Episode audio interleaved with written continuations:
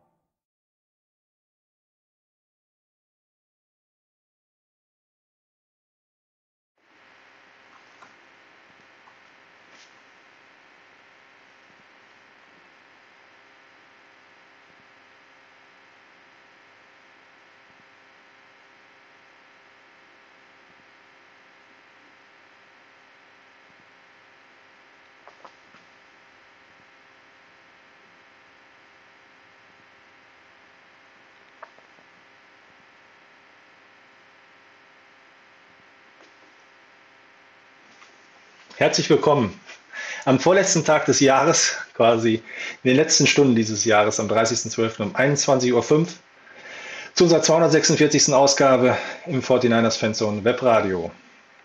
Hallo Thomas. Hallo. Genau. Also, wie ihr schon gesehen habt und vielleicht auch gelesen, heute wieder zu Gast bei mir Reagan, The Left Hand. Und ja, eines traurigen Anlasses entsprechend, aber trotzdem muss ich schmunzeln, wenn ich an John Madden zurückdenke, weil ich ihn nur im Guten in Erinnerung habe. Ähm, habe ich im Moment mein 49ers-Shirt noch nicht an, das wird gleich aber noch kommen. Äh, Thomas, vielleicht als erstes daher in ja, Erinnerung an John Madden. Hast du einen ganz speziellen Madden-Moment, wo du sagen kannst, ähm, da hat der Typ mich gepackt oder da bin ich das erste Mal mit ihm in Berührung hm. gekommen? Naja, im Prinzip wirklich durch die, durch die Spiele. Also da gab es viele Madden-Momente. ähm, aber ich habe heute äh, auf Twitter ein paar Zitate von ihm gelesen, äh, die haben mich ganz ins Beschmunzeln gebracht. Ähm, ja, es, ich denke, wir haben, er ist eine Ikone und er hat sein Vermächtnis. Ähm, ich sag mal, er wird noch viele, viele Madden-Generationen begeistern, ähm, das Spiel. Und ja, man kann da nur Hut ziehen und ja, genau wie du das auch ge gemacht hast, äh, dankenswerterweise einfach auch mal kurz innehalten und an eine Größe des American Footballs denken. Ja. Das dachte ich mir eben halt auch einfach. Äh, mein Madden-Moment, äh, ich habe ihn heute nachgeguckt. Ich bin mir gar nicht sicher, ob es wirklich ein Madden-Moment ist. Und zwar habe ich mir in den, es müsste noch Ende der 80er, Anfang der 90er Jahre gewesen sein, mal über das, ich glaube, das Magazin hieß damals noch Touchdown, hieß dann irgendwann Scope, wurde leider eingestellt.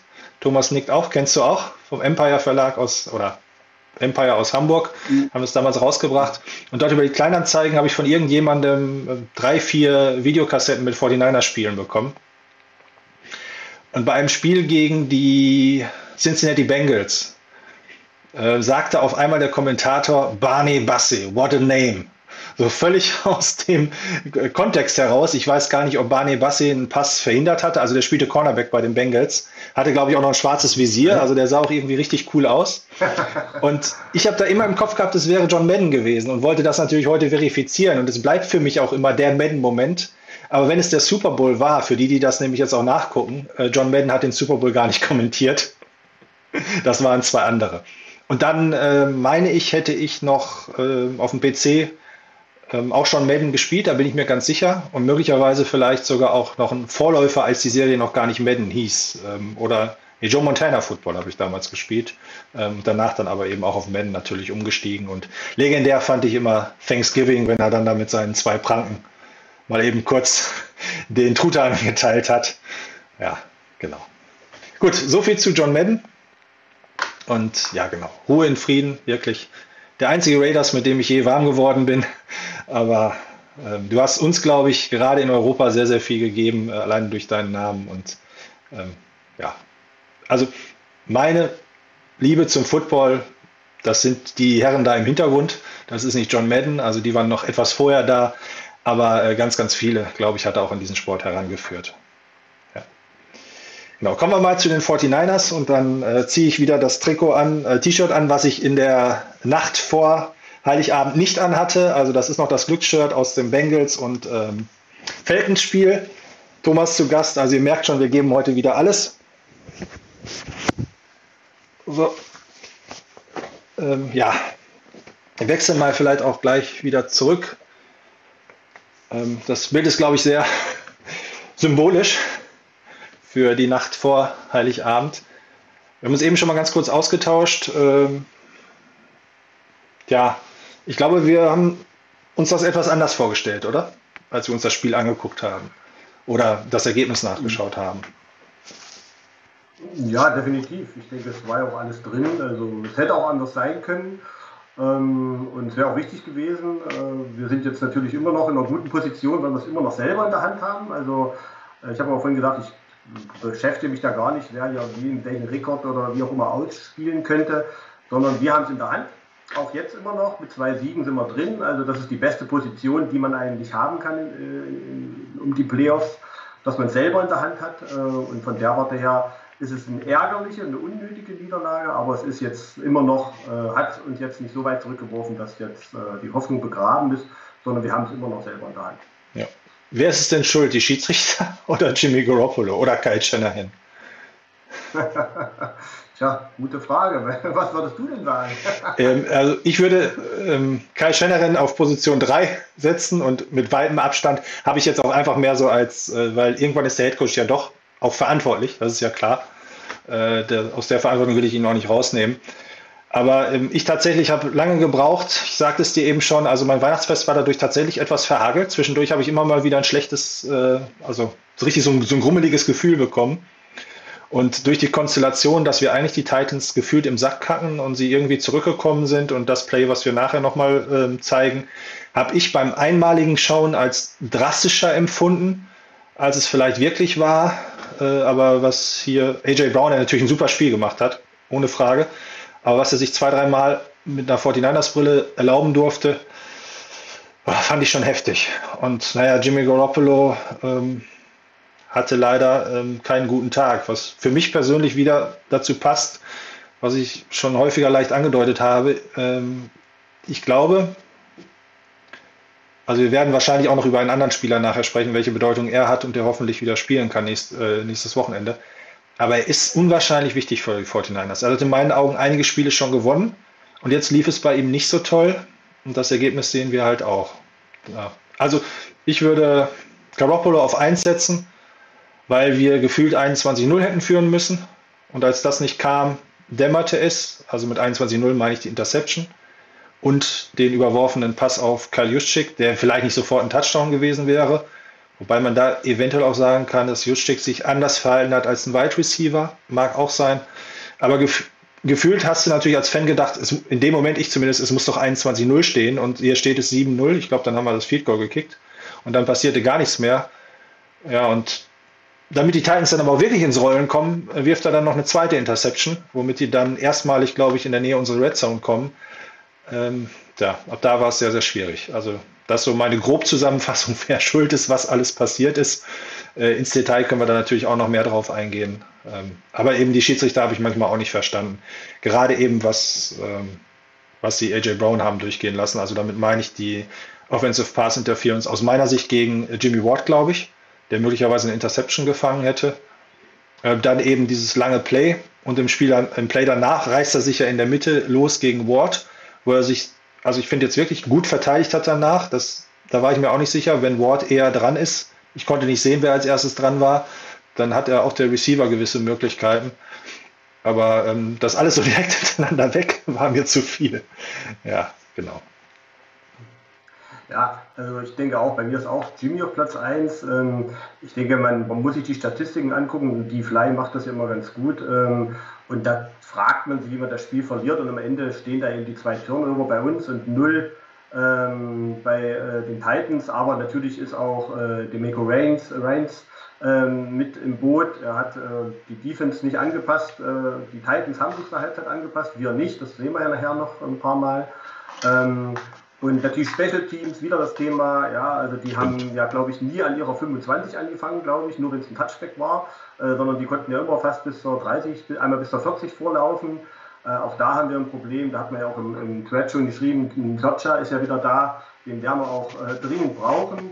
Ähm, also ich denke mal, wie gesagt, Jimmy ist schon, als der Quarterback, er hat immer die Hauptverantwortung, es wäre ja fast noch eine dritte Interception gewesen, da wollte er auch auf Samuel werfen, da haben wir Glück, dass Evans den Ball nicht fängt. Ähm, das ist schon der Hauptlast, aber natürlich äh, ist es ein Teamsport. Ja. Äh, Kittel ist relativ abgetaucht. Ja, wir haben, klar, die haben AJ Brown, aber wir haben Samuel gehabt, der hat bessere Statistiken, außer ein Touchdown als äh, AJ Brown, darf man auch nicht vergessen. Ja, also die hatten auch ihren AJ Brown, nämlich unseren Samuel, den sie nicht in den Griff gekriegt haben. Ähm, aber am Ende äh, ist es ein Teamsport und äh, wie gesagt, dann, wenn eben Jimmy, wir haben vorhin darüber diskutiert, es ist schon komisch, immer wenn Jimmy Inter Interception schmeißt, außer gegen die Vikings, äh, verlieren wir. Und das kann ja eigentlich nicht nur immer an Jimmy liegen, weil dann müssen eben andere auch mal aufstehen. Ja? Und da vielleicht fehlt es dann doch noch an dem einen oder anderen ähm, verantwortlichen Spieler, der dann einfach mal sagt, jetzt reißen wir uns zusammen und helfen unserem Quarterback. Der hat halt mal einen schlechten Tag, dann müssen wir eben mal besser sein, als wir sonst sind. Ja, ja hast du völlig richtig gesagt. Also es liegt nicht immer nur an einem. Also das ähm, es waren mehrere Teile, die nicht funktioniert haben. Gegen eine Mannschaft, die absolut schlagbar war. Also es war jetzt ja auch nicht so, dass die Titans, äh, ja, also ich würde mal sagen, den einen Touchdown haben sie fast geschenkt bekommen und dann haben sie sich noch einen zweiten erarbeitet. Also so besonders ein Offensivfeuerwerk haben die auch nicht abgeliefert. Ähm, dann noch der letzte Drive mit dem langen Lauf von Tannehill auch zu verhindern gewesen wäre. Vielleicht wäre es dann gar nicht erst zum Field Goal Versuch gekommen. Äh, das Field Goal, ich habe das das erste Mal, als ich reingeschaltet habe, also ich habe es so ein bisschen dann im Schnellvorlauf äh, laufen lassen, weil ich mir das jetzt zu lange Heiligabend auch nicht angucken wollte. Da sieht man ja, wie die 49ers sogar erst meinen, der geht noch vorbei, am Jubeln sind und dann zieht er sich doch wieder rein, der Kick. Ja, kam vieles zusammen. Interessant fand ich, äh, aber auch nur einmal geguckt, also ich weiß nicht, ob es wirklich stimmt. Ich hatte das Gefühl, vielleicht ist in Tennessee die Luft auch ein bisschen anders, wenn Wischnowski darf, ich meine, er wäre es gewesen, dann schafft das halt doch noch zehn Yards tief in die Endzone zu kicken. Da hatten wir ja auch häufiger schon drüber gesprochen. Hat er überhaupt noch diesen, dieses starke Bein? Ähm, möglicherweise ist das eher tatsächlich ähm, Taktik, dass er also immer eher ziemlich hoch und dafür so 0, 1, 2 Yard, um eben den Returner einzuladen und dass wir ihn vor der 25-Jahr-Linie stoppen. Aber das hat in letzter Zeit auch sehr selten funktioniert. Also von der Taktik ja, müsste genau, man eigentlich abweichen. Genau deshalb hoffe ich nicht, dass das die Taktik ist, weil dazu ist unser Coverage zu schlecht. Also das muss man so sagen. Also da ist so ein Touchback äh, oder am besten gleich irgendwo auf der Tribüne ja. eigentlich die bessere Alternative, äh, weil wir können die in der Regel nicht vor der 25 stoppen. Ja. Genau. Ja. Du hast die Defense schon angesprochen. Ähm, vielleicht kurz ein Insider für die, äh, die ja die Vorbesprechung und alles nie mitkriegen. Ähm, ich hatte tatsächlich nicht so wahnsinnig viel Zeit. Mir waren aber ein, zwei Dinge aufgefallen und zufälligerweise hat Thomas, ohne dass wir uns vorher besprochen haben, auch das mit rausgesucht und mir gesagt, bereite mal dieses und jenes vor, sodass wir äh, dementsprechend uns noch was anschauen können, weil ich glaube, das Spiel ähm, da lohnt es sich nicht noch äh, viel länger drüber zu sprechen. Also vielleicht ganz kurz was Positives rausholen. Ähm, du hast es gedacht, Divo Samuel hat ein super Spiel gemacht. Ich finde, die Defense hat über weite Strecken auch sehr gut gespielt. Bei dritten Versuchen fand ich das Playcalling seltsam. Ähm, Ibiocam kommt vielleicht auch so langsam in die Rolle rein, die man sich erhofft hatte. Und was ich zum Teil auch wieder gesehen habe, ist, dass in meinen Augen Jeff Wilson nicht der Running Back ist, äh, der äh, eben ja, das Spiel tragen kann, ähm, so wie Mostert ja sowieso nicht. Aber ich glaube, wenn Elijah Mitchell zurückkommt und wieder fit ist, äh, haben wir da auch noch mal, wenn er an seine Leistungen vor der Verletzung anknüpfen kann, haben wir da noch mal einen ganz schönen ähm, Boost nach oben an der Position. Ähm, vielleicht von deiner Seite auch noch kurz positive Dinge oder was zu den Sachen, die ich angesprochen habe. Ja, ich denke, was gab schon durchaus. Äh, Thomas hat ja auch gut gespielt eigentlich, außer diese lange Bombe. Ja. Die sehen wir ja nachher nochmal, hat er nur zwei Catches abgegeben, Catches. Und, äh, ansonsten eigentlich, da war Norman eher der Schwachpunkt. Ähm, also man merkt eben, die Leute müssen auch eben spielen, das ist ja immer das Thema, ja, um einfach Erfahrung zu machen. Und ich hoffe, dass jetzt die Entwicklung von Thomas so weitergeht. Ähm, und ansonsten, ich meine, Bosa hat ja auch zwar diesmal nicht so erfolgreich gespielt, aber er hat eben viel Platz geschaffen ja. für die anderen.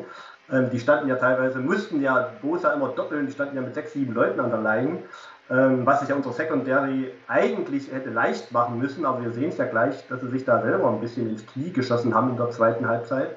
Ähm, ähm, von der Warte her, also die D-Line hat mir eigentlich auch ganz gut gefallen. Die hat schon Druck kreiert. Ähm, natürlich gegen diese schwache O-Line hätte man sich das sicher noch ein bisschen besser gewünscht, aber die standen eben wirklich auch oftmals zu 6 zu 7 an der Line. Äh, aber da hat dann die Secondary tatsächlich dann wirklich ein paar Mal einfach, hm, kann man schon fast sagen, geschlafen oder was auch immer sie da. Wir werden es ja gleich sehen. Genau. Wir gehen mal direkt rein. Ähm, das erste Play ist zu Beginn der zweiten Halbzeit. Da, ich meine, muss ich das vorstellen, 10-0. Bei den Titans funktioniert gar nichts. Äh, müssen eigentlich 21-0 hinten liegen. Äh, nach unserer Milchmädchenrechnung die man ja auch vom Madden-Spielen vielleicht so im Kopf hat. Nach dem Motto, scheiße, jetzt habe ich da schon wieder Punkte liegen lassen. Und ähm, jetzt wieder Dritter und 15. Ich glaube gleich ein Sack und äh, ein kurzer Pass, der wunderbar gecovert gewesen ist. Und dann äh, passiert etwas, was wir nicht nur einmal gesehen haben.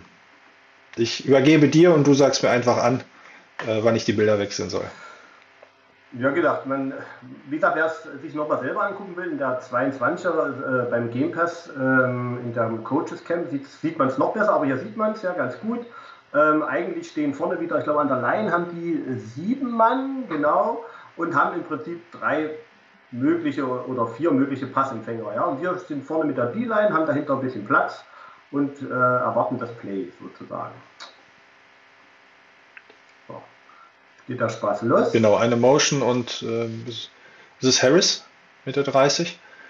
Ähm, kommt auch noch mit ins Bild. Ähm, genau, wird noch wieder abgestimmt, genau. So, und jetzt sieht man hier, ist jetzt oben, dass also sich drei Receiver in Bewegung setzen. Das heißt, die stehen mit sieben Mann an der Line und drei haben wir zum Abdecken. Also das heißt, wir haben vorne vier, also haben wir hinten noch sieben Mann. Also wir haben eine Secondary mit sieben Mann, die gegen drei mögliche Passempfänger steht. Ja, du das gerade ansprichst, dass wir, dass wir mit vier Mann Druck ausüben, also quasi kein Blitz, weil kein zusätzlicher Rusher dabei ist, ähm, fand ich grundsätzlich im Spiel, also schon vor dieser Szene, sehr defensiv gecallt. Also hätte ich mir anders vorgestellt. Ähm, du nickst auch, nickst auch, ging dir wahrscheinlich auch sehr ähnlich. Also war dir auch aufgefallen, dass die 49ers häufig bei dritten und lang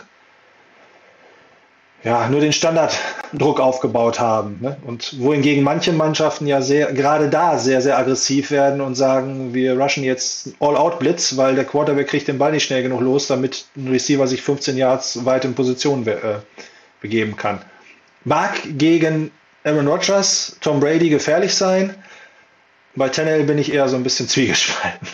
Aber gut, das Play geht so weiter. Noch eine kurze Ergänzung meinerseits. Äh, unsere Linebacker, alle sind völlig verschwunden. Ne? Also die orientieren sich erstmal schön nach hinten. Ja, genau. Gut, da sieht man ja, also der Blitz, äh, Quatsch, der, äh, na, also, und ich weiß gar nicht, wer es ist, ich glaube, ist es Das ist Bosa, ja, genau. Ja, genau. Äh, wird dann auch noch weggehalten. Also Tennell hat schon ein bisschen Druck im Nacken, aber er kann immer noch beruhigt sozusagen gucken. So, das ging jetzt fast Ja, ja, genau. schnell. Also, Also wir sehen, wo der Pass landet, aber man sieht es gleich in der besseren Einstellung, was wir meinen. Aber man sieht, also ähm, es ist Westbrook, der den Ball kriegt. Äh, und eigentlich, wie gesagt, wir haben drei Receiver stehen uns unseren sieben Mann in der Secondary gegenüber. Also wenn ich von vorne nicht blitze, dann muss es doch mindestens jeder Receiver hier zweifach gedeckt sein. Aber wir sehen gleich, dass das nicht der Fall war. genau, das ist nochmal der Catch, den er dann macht. Catch, genau, also wir, wir sehen es ja auch, ist dann wieder ein First Down. So, und jetzt sieht man es super hier.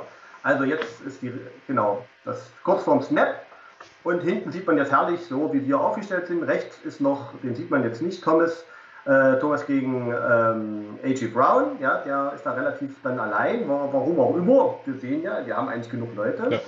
Ähm, aber das ist in dem Moment nicht das Entscheidende. Also rein theoretisch, äh, vielleicht nochmal kurz, die, ähm, ich glaube, das hat ähm, Greg Olson auch angezeigt dann in der Wiederholung. Die Titans stehen mit zwei äh, Tight Ends an der Line of Scrimmage, könnten natürlich auch zu Passempfängern werden. Aber sie machen genau das, was du gesagt hast. Sie verstärken die Line, ähm, angeschlagene O-Line. Und ich glaube, Julio Jones war das ganze Spiel nur Decoy, ne? Also nur irgendwie einer, der immer Routen gelaufen ist, aber hat im Spiel ja gar nicht teilgenommen. Also Mhm. genau. So, und jetzt sieht man es nochmal, also hier rechts sieht man jetzt Thomas nicht, der mit äh, Braun zu tun hat. Ähm, aber Westbrook orientiert sich in die Mitte. So, und unsere Secondary bleibt erstmal die, die vordere Ebene. Äh, Wartard, äh, Warner bleiben erstmal auf der Linie stehen. Ähm, ja, und gucken sich das Ganze an. Genau. Ähm, ich weiß jetzt gar nicht mehr ganz genau, wo die äh, First Down Markierung gewesen wäre. Vielleicht gehen wir noch mal einen Schritt zurück. Ja, ungefähr, ungefähr dort, wo die wo Ward und Todd Ja, stehen. ist eigentlich Ja. ist sogar an der nicht hinten, 35. Ne? Also sie Ja, Ja, stehen genau, noch davor. hinten, ne? Noch. Ja. sicher die ab noch, ja. So. Und jetzt passiert folgendes: Man sieht jetzt, Westbrook, die 15, läuft jetzt an ähm, Ward vorbei. Ähm, Ja. ja. Genau. Die äh, Weitouts außen sind gedoppelt, ne? wie du in Anführungsstrichen Genau. gefordert hast. Also das äh, scheint Absicht gewesen zu sein. Äh, wir sehen, dass Mhm. Tannehill nach links guckt. Da reagiert Warner drauf, so ein klein wenig. Mhm. Übrigens im Play davor hat sich leider El Jair verletzt. Also zwei schlechte Plays eigentlich hintereinander für die 49ers. Und das ist der Moment kurz bevor eben Tannehill wirft. So, und jetzt sieht man eigentlich, jetzt sieht man, was hier bei ist hier eine Lane frei. Also Ward und Todd gucken, hätte noch gefehlt, dass sie sich angucken gegenseitig. Keiner ist mit Westbrook hier in der Mitte, ja, der blaue in der Mitte, mitgegangen.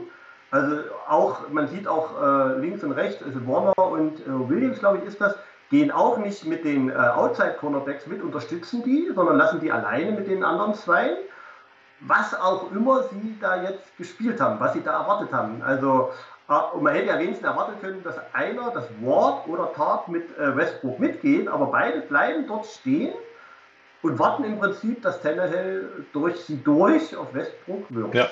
Ähm, also ich glaube, ähm, kann man bei Williams zumindest vermuten, dass er auf die Augen reagiert. Also dass er ihn liest Hm. und sagt, der Pass kommt jetzt nicht nach außen, sondern dahin. Ähm, aber okay. Und da ich habe den Ball eingekreist, ist der Ball unterwegs und es Mhm. ist zu spät. Ne? kann man schon erkennen. Hier kommt's dann, äh, sieht man es eigentlich auch nochmal sehr schön. Ähm, ja. Genau, äh, so kurz vor dem Wurf, die Szene, wo, wie gesagt, am, besten, sie hätten sich beide noch angeguckt. Ja. So. Und sich gefragt, wer wer nimmt denn den? Ich habe ihn, ich habe ihn schon, nimm du ihn nicht. Ja? Genau, Also, richtig. Ja.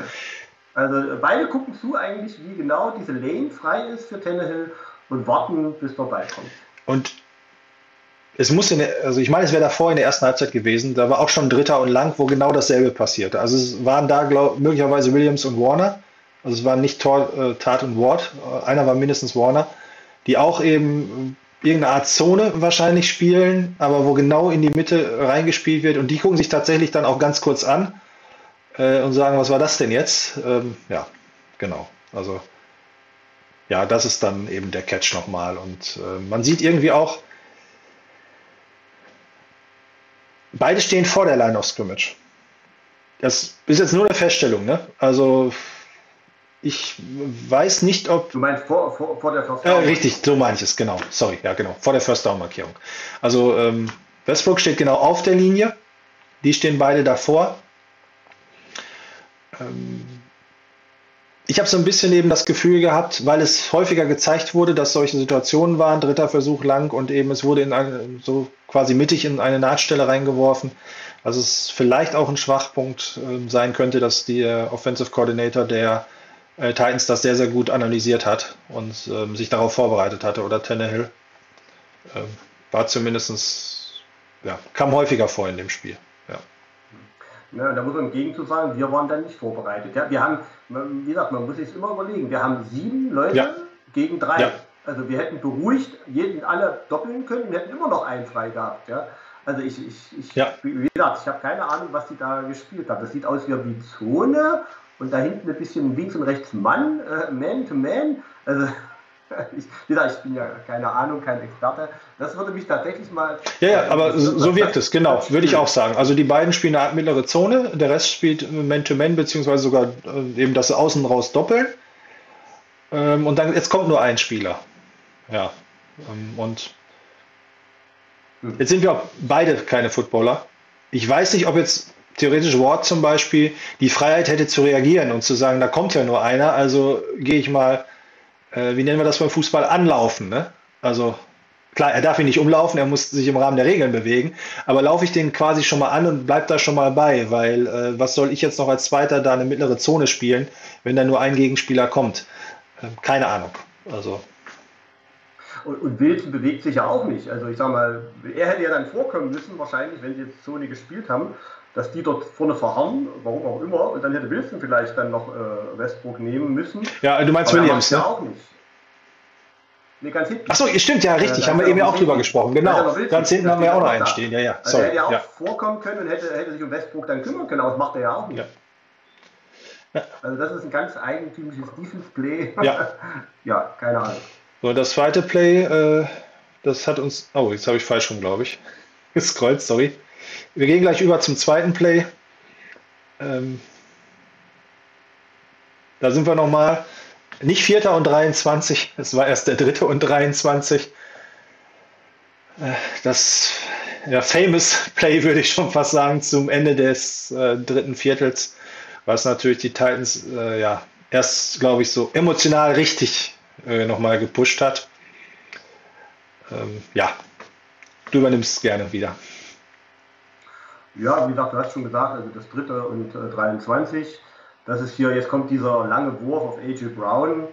Ähm, ja, kannst du einfach mal laufen lassen. Ja. Den, den haben ja sicherlich alle noch vor Augen. Genau.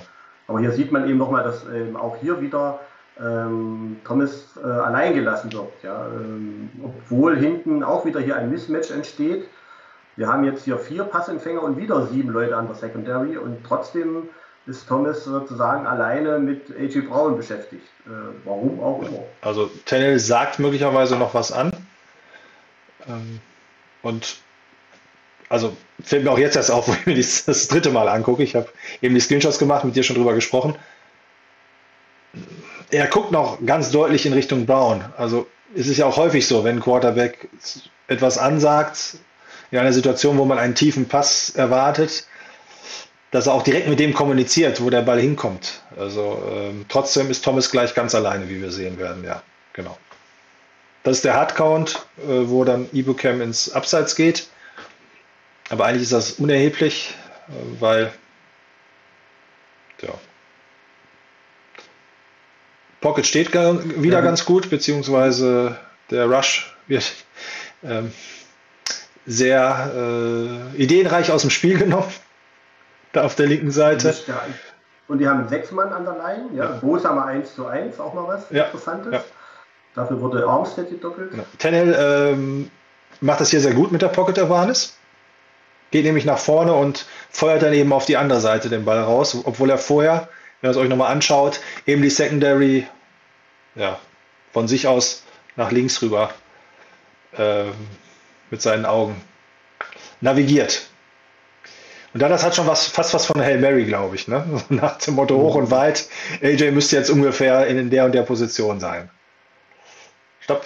So, und da kannst du, glaube ich, nochmal sehr gut jetzt was zu sagen zu dem Screenshot. Genau, hier, hier sieht man es ja im Prinzip. Ähm, man sieht das die linke Seite nicht. Wie gesagt, wir waren zu sieben gegen vier. Und es hätte in der Mitte vollkommen ausgereicht. Das hätte also Ward ist das also, glaube ich, die Eins hier hinten, mhm. hätte sich durchaus mit, äh, mit zu Thomas orientieren können oder sogar müssen, als er erkannt hat, äh, dass der 1 zu 1 steht. Äh, ob er jetzt den Catch verhindert hat, verhindert hätte, weiß ich auch nicht. Der Catch war gut, äh, Thomas war eigentlich dran. Also, also man kann auch nicht alle Catches verhindern, ja, aber zumindest wäre die Chance vielleicht auf eine Interception oder, oder vielleicht äh, den Pass abzuwehren größer gewesen. Warum jetzt ähm, Ward dort in der Mitte verharrt, habe ich jetzt, das sieht man in der 22er Version wirklich besser, habe ich nicht verstanden, weil wie gesagt, wenn Ward mit rübergegangen wäre, hätten wir immer noch äh, mit äh, sechs, äh, nee, sieben, mit fünf gegen drei gestanden, ja, ähm, weil die äh, Receiver der Titans waren nur vier und wir waren wieder sieben hinten, weil die ähm, vorne wieder mit einer Sechs-Mann-Line gestanden haben und wir uns nur unseren Vorwärts in Anführungsstrichen hatten. So, also Ward hätte definitiv rübergehen können und, und helfen können. Ist Geschichte, ja, der Catch war gut, äh, ja. Aber es wird ein langer Versuch, ein dritter und Down, äh, dritt, nicht dritter und Down, wäre schön gewesen, sondern dritter und Catch und äh, noch ein paar Yards obendrauf. Ja, das hat uns natürlich auch immer mitgekillt, ja, das muss man auch klar sagen. Ja, und es war nun ja auch nicht der erste lange oder beim dritten Versuch, wo halt ganz klar Brown gesucht wurde. Also scheinen die da hatten die Niners wirklich keine Antwort parat und ähm, sind, okay, beim anderen ist er mal einmal nicht gesucht worden, beim anderen Play, aber es war ja doch sehr, sehr häufig, ähm, dass der Ball dann in seine Richtung kam. Hier vielleicht auch nochmal, weil ich, äh, wir haben es eben auch schon gesagt, du hast es auch schon erwähnt, äh, da kann ich zumindest Thomas keinen Vorwurf machen. Also es kommt dazu, äh, haben wir, habe ich gleich noch ein, zwei Screenshots, dass er ja diesen Push bekommt auf der einen Seite und dann, wie ihr gleich sehen werdet, ist nun mal Brown ihm auch irgendwie physisch etwas überlegen. Er kommt aber schnell wieder zurück, also ist schnell wieder am Mann. Und er versucht wirklich, da den Arm runterzureißen, was man dann ja sagt, wenn man, dass man irgendwie den Catch noch versucht. Und da ist Brown einfach zu kräftig, zu stabil und macht einen super Catch. Also, ähm, ich sage es ja auch häufiger, muss man, finde ich, an der Stelle auch äh, anerkennen. Wo du das auch gesagt hast, das werden wir gleich auch nochmal thematisieren, weil ihr es ja auch gefragt habt, was ist, wenn Mosley wieder da ist ähm, Matt Barrows, glaube ich, oder den Lombardi, einer von beiden, hat da sehr schön dargestellt, diese kleinen Schritte von Thomas in die richtige Richtung. Ich glaube, vor drei Wochen noch zwei Touchdowns abgegeben, dann äh, gegen die Bengals die Strafen äh, ins Gesicht rein, die ärgerlich waren. Und jetzt hat er ja eigentlich nur zwei Pässe oder so abgegeben. Also und auch keine Strafen mehr kassiert. Ähm, ja, auch wenn er häufig Opfer ist, weil er gegen die klare Nummer 1 Receiver steht, rechtfertigt er im Moment schon bei dem Cornerback-Potenzial, äh, Personal, was wir haben, ähm, seine Aufstellung, finde ich. Und macht eben die Schritte, die wir uns ja auch wünschen. Ja, genau. Aber äh, du kannst das äh, nochmal sehr gut thematisieren, vielleicht auch, wie es dazu gekommen ist, dass Thomas äh, so alleine da stand. Ähm, ja. Na, wie gesagt, man sieht ja hier, ähm, Tart und ich glaube Williams ist es, sind in der Mitte, decken ab. Äh, rechts ist ja auch noch jemand. Ähm, und Ward hätte absolut äh, mit rüberkommen müssen. Ich weiß nicht, warum Ward da in der Mitte verharrt. Ja. Ähm, das ist, weiß ich tatsächlich nicht. Man hat also hier, wie bei dem anderen Play auch, ähm, hier wieder Thomas 1 zu 1 gegen Braun gelassen. Äh, beim ersten ging es gut, also eigentlich ging nicht gut, weil wir ja in der Mitte nicht verteidigt haben, aber hier ging es jetzt äh, mal auch nicht gut und es wäre eigentlich, ich verstehe das nicht, warum man sozusagen das nicht konsequent gedoppelt hat. Ich meine, die Leute, das Personal hatten wir, dank unserer D-Line und der schwachen O-Line mussten die eben immer noch ein oder zwei sogar abstellen, ähm, um den, den Passrush, äh, den in, in den Griff zu kriegen. Äh, und wir lassen trotzdem die Leute eins zu eins laufen. Ein Rookie gegen einen A.J. Brown. Ja, obwohl, wie gesagt, das war zwei Catches nur. Und das war hier der längste. Danach hat er nur noch mal vier Yards abgegeben. Das war's. Also unter ein Passer-Rating unter 80 zugelassen. Ja, also man muss das wirklich hervorheben. Da, da war Norman der Schwachpunkt. Ähm, aber trotz allem wäre dieses Play vielleicht verhinderbar gewesen, wenn man konsequent hier gedoppelt hätte. Ja. Was man, ja, was man hätte tun können, ohne Probleme, weil das Personal, wir waren in der Überzahl, wäre überhaupt kein Thema gewesen. Vielleicht hängt das eine Play aber sogar auch mit dem anderen zusammen, weil ähm, hier ist es ja so, dass Williams darauf reagiert, auf den äh, Receiver, der dann eben nach innen abbiegt. Dadurch wird er da weggelockt. Also am Anfang wirkt es ja so, als wenn er möglicherweise eben Brown gegen zwei da steht. Ob er es machen muss, kann man sich sehr darüber streiten, weil du hast es ja auch schon gezeigt, Ward stand ja auch noch da. Also ähm, ja, gut, okay es hat ein Playdesign. Ich fordere in erster Linie auch immer, auch als Fußballtrainer habe ich das früher gesagt, macht erstmal das, was der Trainer euch sagt. Weil wenn da einer aus dem, was der sich ausgeklügelt hat, ausschert und sein eigenes Ding spielt, dann ist es auch ganz schwierig. Ähm, wir wissen nicht unbedingt, wer die Schuld hat. Also da nochmal der Push, den ich halt jetzt in der Zeitlupe nicht mehr so schlimm fand wie beim ersten Mal schauen. Aber es ist irgendwo auch klar, dass Thomas da natürlich auch erstmal sich wieder rauswinden muss und eben diese ein, zwei Schritte, die er dann gleich weg ist vom Mann, ähm, ja, wieder zurückgewinnen muss. Und ähm, er war halt noch dran. Ihr seht es hier, also er versucht den Arm runterzureißen. Er hat, glaube ich, noch so ein halbes Face Mask auch noch gemacht im Runterfallen. Ja, schade drum. Gut, ja, also ich bin auch der Meinung, dass da ähm, in manchen Situationen, gerade bei dritten Versuchen, die Defense der 49ers, so gut sie im Rest des Spiels gespielt hat, ein seltsames Bild abgegeben hat. Und vielleicht. Ja, und wie gesagt, das sieht nach, nach, das war jetzt, fand ich, keine individuellen Fehler jetzt. Also das scheint äh, das Schema gewesen zu sein in diesen Plays auch. Äh, aber warum auch immer, habe ich jetzt nicht verstanden. Gut, beim ersten Play würde ich schon sagen, dass es da eigentlich auch individuellen Fehler war. Aber, vom, aber wie gesagt, man müsste, schade, dass das kein Journalist mal so richtig äh, auseinandergenommen hat. Ich weiß nicht, vielleicht irgendein Podcast, den ich jetzt nicht gehört habe. Weil eigentlich, das würde mich mal tatsächlich interessieren, welches, welches, äh, welches Schema man hier spielt. Und ob da jetzt irgendein Spieler was verbasselt hat oder ob das einfach ähm, klug ausgenutzt wurde, aber dann frage ich mich, was das für ein Schema ist. Also, äh, das ist tatsächlich so die zwei Plays oder die mehrere, die du ja auch genannt hast. Also irgendwie hat die Maco Reigns da irgendwie vergessen, äh, nicht, nicht äh, adjusted äh, und die Titans haben es gemacht. So, so, so sieht es ein bisschen aus. Ja. Du hast ein wunderbares Hintergrundbild dir heute rausgesucht. Passend zu äh, dem, was ich so als äh, Hauptthema angeteasert habe. Ich meine, das ist ja im Moment auch das Thema bei uns auf dem Board. Äh, was machen wir jetzt auf der Quarterback-Position? Aber ich habe mir gedacht, wir gehen erstmal auch in den Thread rein, weil echt klasse, wie ihr euch da jetzt, obwohl es so kurzfristig angekündigt gewesen ist, noch ähm, beteiligt habt mit euren Fragen oder Anmerkungen. Und dann schauen wir mal, was uns vielleicht noch zusätzlich einfällt zur Quarterback-Situation. Das erste ist, wir in Deutschland haben uns alle gefreut, dass Marken Zocher zurück ist. Ähm, auch aus sportlichen Gründen, wie du mir eben schon verraten hast. Ja, sicher, also für die Special Teams. Ich meine, er hat auch auf Linebacker nicht schlecht gespielt, ja. Ähm, hat er den Super Bowl auch ähm, gespielt, also der, der, das Vertrauen hat er sich dann hart erarbeitet. Ähm, und äh, ich denke mal, im Special Team kann er uns auf jeden Fall auch helfen, ja. Also ich denke, das ist so eine gute, man fragt sich ja vielleicht, hätte man es vielleicht schon eher machen sollen. Ja, aber ich weiß jetzt natürlich nicht, wo er sich fit gehalten hat und wie, wie sein. Aber ich, der Kontakt scheint nicht abgerissen zu sein und das ist doch für uns erstmal gut. Ja. Also er ist auch wirklich ja, war ein sehr renommierter Special-Teamer. Ich glaube, man hat sich einfach vor der Saison gedacht, das kann man sich äh, vom Roster her nicht mehr erlauben. Da ein Abs ähm, ja, Spezialisten. Ähm, die Saison zeigt, dass er möglicherweise fehlt. Ich weiß nicht, wie viel jetzt ein Spieler in den Special Teams da ausmachen kann. Dafür habe ich da auch zu selten drauf geachtet auf Einzelne. Ist da, glaube ich, auch noch ein bisschen schwieriger als bei normalen Plays. Und ähm, ja, er kennt das System. Ähm, ich fände es auch toll, wenn er gleich wieder aufläuft. Und in der, ja, der Linebacker-Situation sieht es leider ja auch nicht ganz so gut aus. Flo hat es eigentlich richtig gesagt und das war mir halt eben auch in den letzten Tagen aufgegangen. Ich hatte es eben schon erwähnt. Eigentlich ist es vielleicht sogar noch wichtiger, dass Mitchell und Sermon endlich mal wieder fit sind, ähm, als die Frage, wer auf Quarterback spielt. Zu Mosley dann vielleicht als zweites. Ähm, erstmal hast du einen aktuellen Stand, ob Elijah Mitchell endlich mal wieder spielen kann? Also er hat mittrainiert, also limitiert zwar, also ich denke mal so, das heißt ja meistens immer, dass die Chancen gar nicht so, so schlecht stehen. Ja. Also ich hoffe es, ja. Das wäre schon, schon sehr, sehr wichtig, ja, dass er wieder fit ist.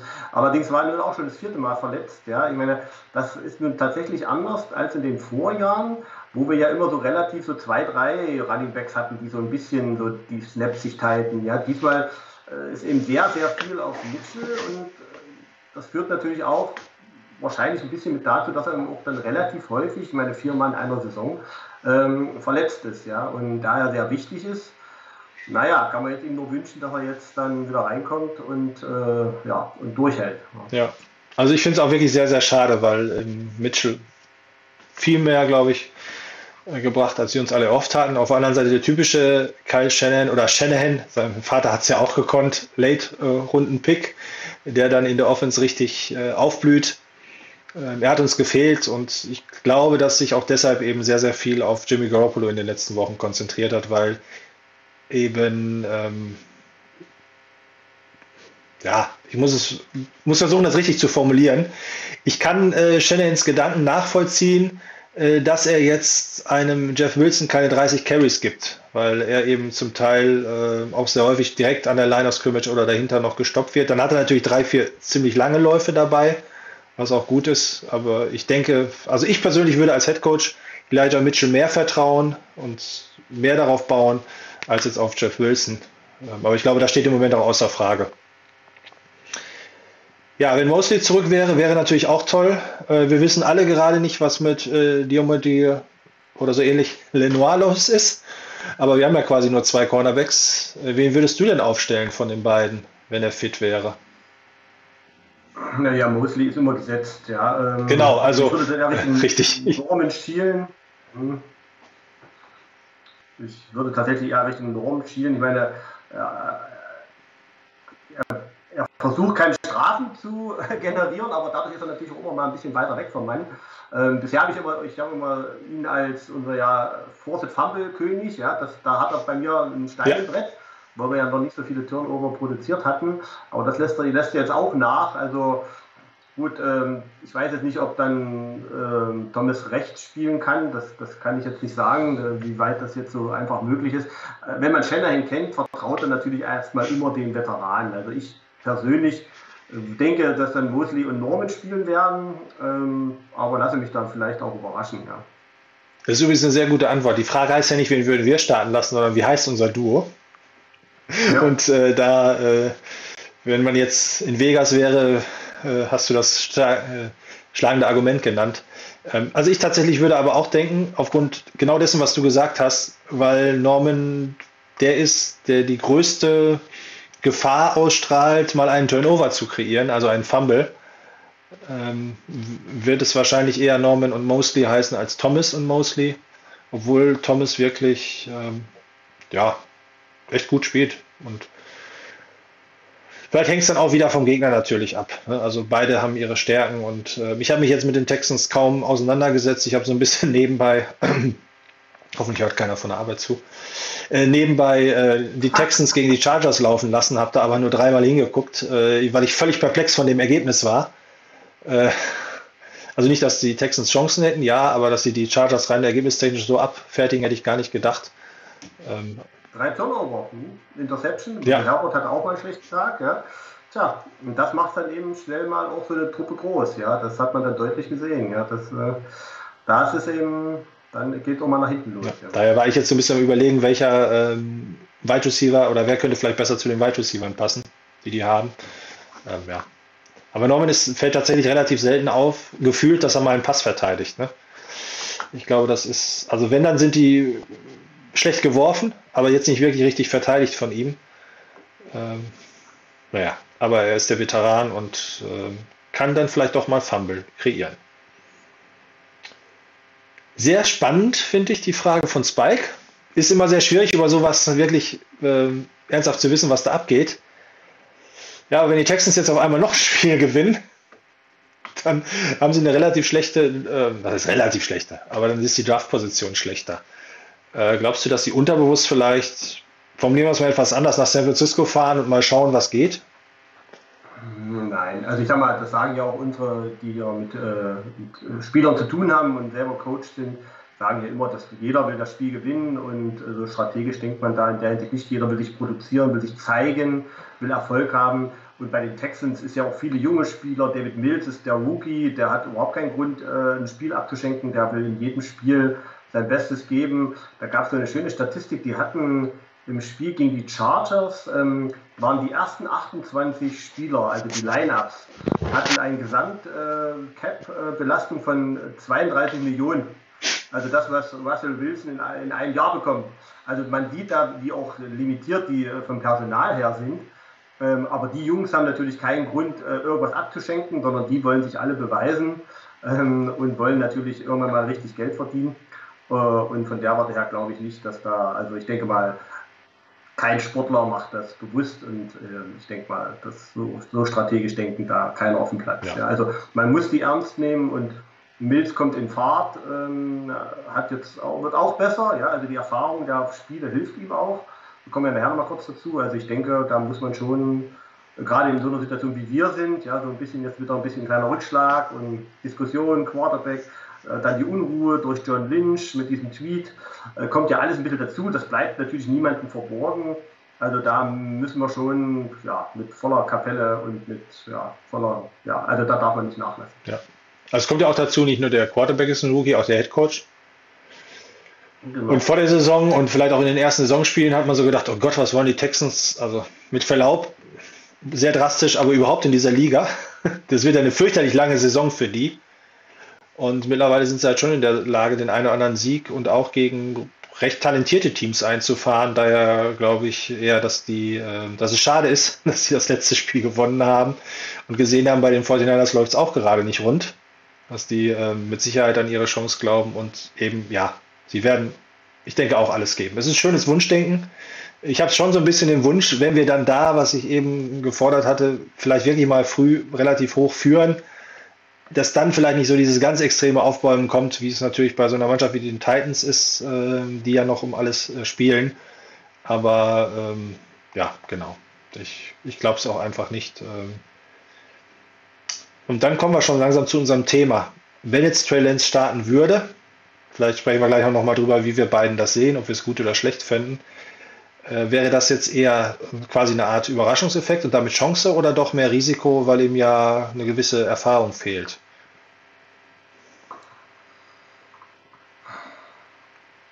Ja, also, ähm, ich, also ich persönlich war ja immer jemand, der immer befürwortet hat, dass Lance durchaus mit reinkommt und gerade wenn die Spiele entschieden sind, eher reinkommt. Äh, anfangs vielleicht sogar so eine Twitter-Rolle oder Twitter-Rolle so rum äh, zwischen Garoppolo und Lance. Das hat ja Shanahan gut erklärt, warum er das nicht macht. Das ist völlig in Ordnung. Und jetzt eigentlich ist es äh, Jimmys Saison und eigentlich soll er sie, wenn es nach mir geht, auch zu Ende spielen. Wenn eine Verletzung dazwischen kommt, ähm, dann ist Lance natürlich klar die Nummer zwei und dann muss er jetzt ran. Ähm, und das hängt jetzt ein bisschen auch von Shanahan ab. Ja? Ich meine, er hat ihn gegen Arizona ja, nicht vertraut so richtig. Ja? Also ähm, viel laufen lassen. Ja? Es ist, und das muss er diesmal gegen Houston, kann man sicherlich auch mit Laufspiel dominieren. Ähm, vielleicht ist das auch der Gameplan, zumindest die Statistiken geben das her. Ähm, da bin ich sehr gespannt. Aber er hat ja auch gesehen, er will ja seinen Rookie auch nicht verheizen. Und Lenz war dann danach dem Spiel verletzt. Das will man ja auch nicht wieder haben. Also ich bin sehr gespannt. Also ich, ich kann aber sagen, wir haben es einmal erlebt, als äh, gegen die Cardinals, äh, wo äh, Murray nicht spielen konnte und wir Nicole, Nicole, Nicole hatten, ja genau, äh, und wo ein perfekt angepasster Gameplan von Stefanski da ähm, entsprechend ausgearbeitet wurde. Ähm, nee, Kingsbury. Genau, ja, aber- Ja, nicht, nicht Stefan. Ähm, genau. Und das erwarte ich eigentlich von Shanahan. Er hat jetzt Zeit die Woche. Ja, ich meine, äh, Jimmy sagt zwar, er kann spielen, er glaubt, dass er spielen kann. Klar will er jetzt natürlich auch dranbleiben. Ist seine Saison, ja, verstehe ich auch. Ähm, wenn er spielen kann, soll er bitte spielen. Aber Lenz trainiert jetzt und ähm, auch mit der ersten Truppe. Und meistens ist es ja so, bis Donnerstag, Freitag, je nachdem, wer da mit der ersten Truppe trainiert hat, spielt dann auch. Ähm, aber dann erwarte ich jetzt auch von Shanahan, dass er jetzt wirklich einen, einen Gameplan erarbeitet, äh, der auch auf Lenz, und er sieht ihn ja im Training, lobt ihn jetzt auch, der dann auch passt. Also ich bin dann bin sehr gespannt. Ja. Man, man, kann die, man kann Houston überrennen, aber man sollte nicht davon ausgehen, dass es nur über den Boden klappt. Ja. Also die, äh, die Chance besteht in meinen Augen auch nur dann, wenn er es schafft, einen angepassten Gameplan zu machen. Weil ähm, dann haben wir nämlich auch den Überraschungseffekt. Weil ich mir auch, ähm, naja, sagen wir mal, aufgrund dessen, was wir gegen Arizona gesehen haben, könnte man natürlich an Houston Stelle jetzt auch sagen, ist doch egal, wer da kommt. Wir stellen uns auf die 49ers ein, wie die 49ers halt spielen. Und ob dann der Quarterback eben Garoppolo oder Lance heißt, das sind vielleicht noch Nuancen, die wir auch im Spiel noch anpassen können.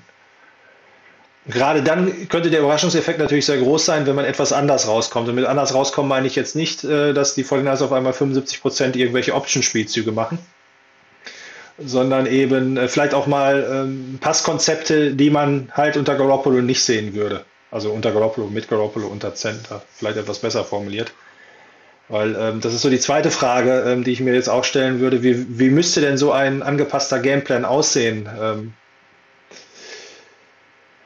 ja, äh, ich, ich weiß es gerade noch gar nicht so richtig, beziehungsweise um die Stärken von Lance ins, du hast es eben so schön formuliert, um die Stärken von Lance eben dann auch äh, zu forcieren oder auszunutzen. Das scheinen ja gerade zwei Dinge zu sein. Äh, sein Arm ist besser als der von Garoppolo, das heißt vielleicht mehr tiefe Pässe. Vielleicht auch mal eben mehr Pässe nach außen. Also die Passing Chart von Shanahan, äh, Quatsch, von Garoppolo, die sieht ja meistens so aus. Also an der Line of Scrimmage geht es noch in alle Richtungen und umso mehr wir in Richtung 20 Yards kommen, sind wir dann nur noch in der Mitte. Was scheinbar aber auch dem ähm, Spielstil, den Shanahan spielen lässt, zugutekommt. Weil er auch schon gesagt hat, durch die Stretch Space haben wir dann halt da diese Räume und vielleicht sieht man dann eher eben auch mal Pässe outside the numbers, die ja bei Garoppolo nicht unbedingt seine größte Stärke sind. Auf der anderen Seite wahrscheinlich aber auch wieder die schwierigsten Pässe sind. Und das dann vom Rookie, äh, vielleicht in seinem ersten richtigen Start. Also das Spiel Arizona war ja so ein bisschen in meinen Augen, naja, wenn 49ers läuft sowieso nicht, äh, gucken wir mal, was geht. Also jetzt ist natürlich ein Spiel, wo das dann auch funktionieren muss. Und das zweite ist, dass man dann schon auch mal den Quarterback laufen lässt, um gewisse Stärken ins Spiel zu bringen. Aber bitte nicht so gefühlt wie gegen Arizona, fast nur durch die Mitte. Ich habe es mir damals nochmal angeguckt, es war gar nicht ganz so extrem, wie es viele dachten. Bleiben mir immer nur die schlechten Plays in Erinnerung, die waren dann durch die Mitte. Ähm, also das fällt mir ein, wie ein Gameplan auf Lance zugeschnitten aussehen könnte. Vielleicht auch wieder mehr Play-Action, da sind die Fortinanders ja gefühlt sehr von weggegangen dieses Jahr. Vielleicht um nicht mehr so ausrechenbar zu sein. Ähm, ja, genau. Ja, genau, ja, das macht man ja. Also Play Action hilft ja eigentlich immer. Ja, kurz auch vielleicht, ähm, ich würde ihm sicherlich ein, zwei Plays auch geben, wo er mal nach äh, eine Bombe äh, werfen Hm. kann oder, oder länger werfen darf. Aber ich glaube, Shannon wird da relativ, könnte ich mir vorstellen, vorsichtig anfangen. Ja, klar. Ja. Äh, kurze Pässe, die Beweglichkeit ausnutzen, ja, jetzt nicht ihm klar machen, rechtzeitig sich auf den Boden zu legen. Das muss, ist ganz wichtig. Ja, er muss nicht die letzten zwei, drei Yards machen. Aber ich denke, wir werden erstmal viel Laufspiel sehen. Wenn Mitchell spielen kann, sowieso. Und da kann man Lenz vielleicht auch noch mit einbauen. Wie gesagt, Houston ist, äh, hat eine ganz schlechte Run-Defense. Ähm, das, das muss man natürlich auch äh, ausnutzen. Und wenn das läuft, wir vielleicht tatsächlich nicht so viele Pässe von Lance sehen. Aber ich könnte mir vorstellen, den einen oder anderen Überraschungspass, äh, den würde ich ihn schon mal werfen lassen, äh, weil ich sage mal, auch das äh, muss er ja können und das soll er ja auch beweisen. Äh, aber ich glaube, Shanahan wird auch behutsam, also wenn es an mir geht, ich würde einen behutsamen Gameplan machen, wo er schnell den Ball los wird, Play-Action-Pässe, die Beweglichkeit ausnutzen. Ähm, ja, und dann gucken, wie sich das Spiel äh, entwickelt. Ja. Wäre natürlich schon mit schnell, vielen kurzen, schnellen Pässen, schnell balllos werden, auch wieder sehr ähnlich wie das, was zumindest Garoppolo in den Vorjahren gespielt hat, was ja auch nicht unbedingt verkehrt ist. Also wenn man sich, äh, Tom Brady stelle ich mir da immer vor, der jetzt auch davon weg ist, also der jetzt noch nie in seiner Karriere so tief geworfen hat, ähm, ist ja eigentlich auch ein Meister dessen. fünf Leute an der Line of Scrimmage, ach ja, ich sehe schon, wer frei ist, der kriegt nach einer Sekunde den Ball und wir haben die sieben, acht Yards und marschieren einfach so übers Feld und dann, genau, ist ja auch nichts Falsches dran. Damit haben wir eigentlich ja auch schon ein bisschen, äh, zumindest unseren Wunsch geäußert und ich denke, das ist auch unsere Erwartung, weil jetzt ist die ganze Woche äh, auch Zeit und Shannon muss ja auch eine gewisse Art Druck verspüren. Wenn Lance, dann wahrscheinlich eher in einer auf ihn zugeschnittenen Rolle und nicht als Jimmy Garoppolo 2.0. Wie groß der Unterschied auch immer sein wird. Also, ne? Das ist ja auch die ganz große spannende Frage, die man in der Offseason hat. Ja, was, was baut dann äh, Shanahan um Trey Lance drumherum? Will er ihn auch in sein enges Schema pressen? Ja? Oder schafft er es wirklich eine neue Offense zu kreieren, die mit der Beweglichkeit von Trey Lance und den, äh, der Wurfstärke von Trey Lance arbeitet?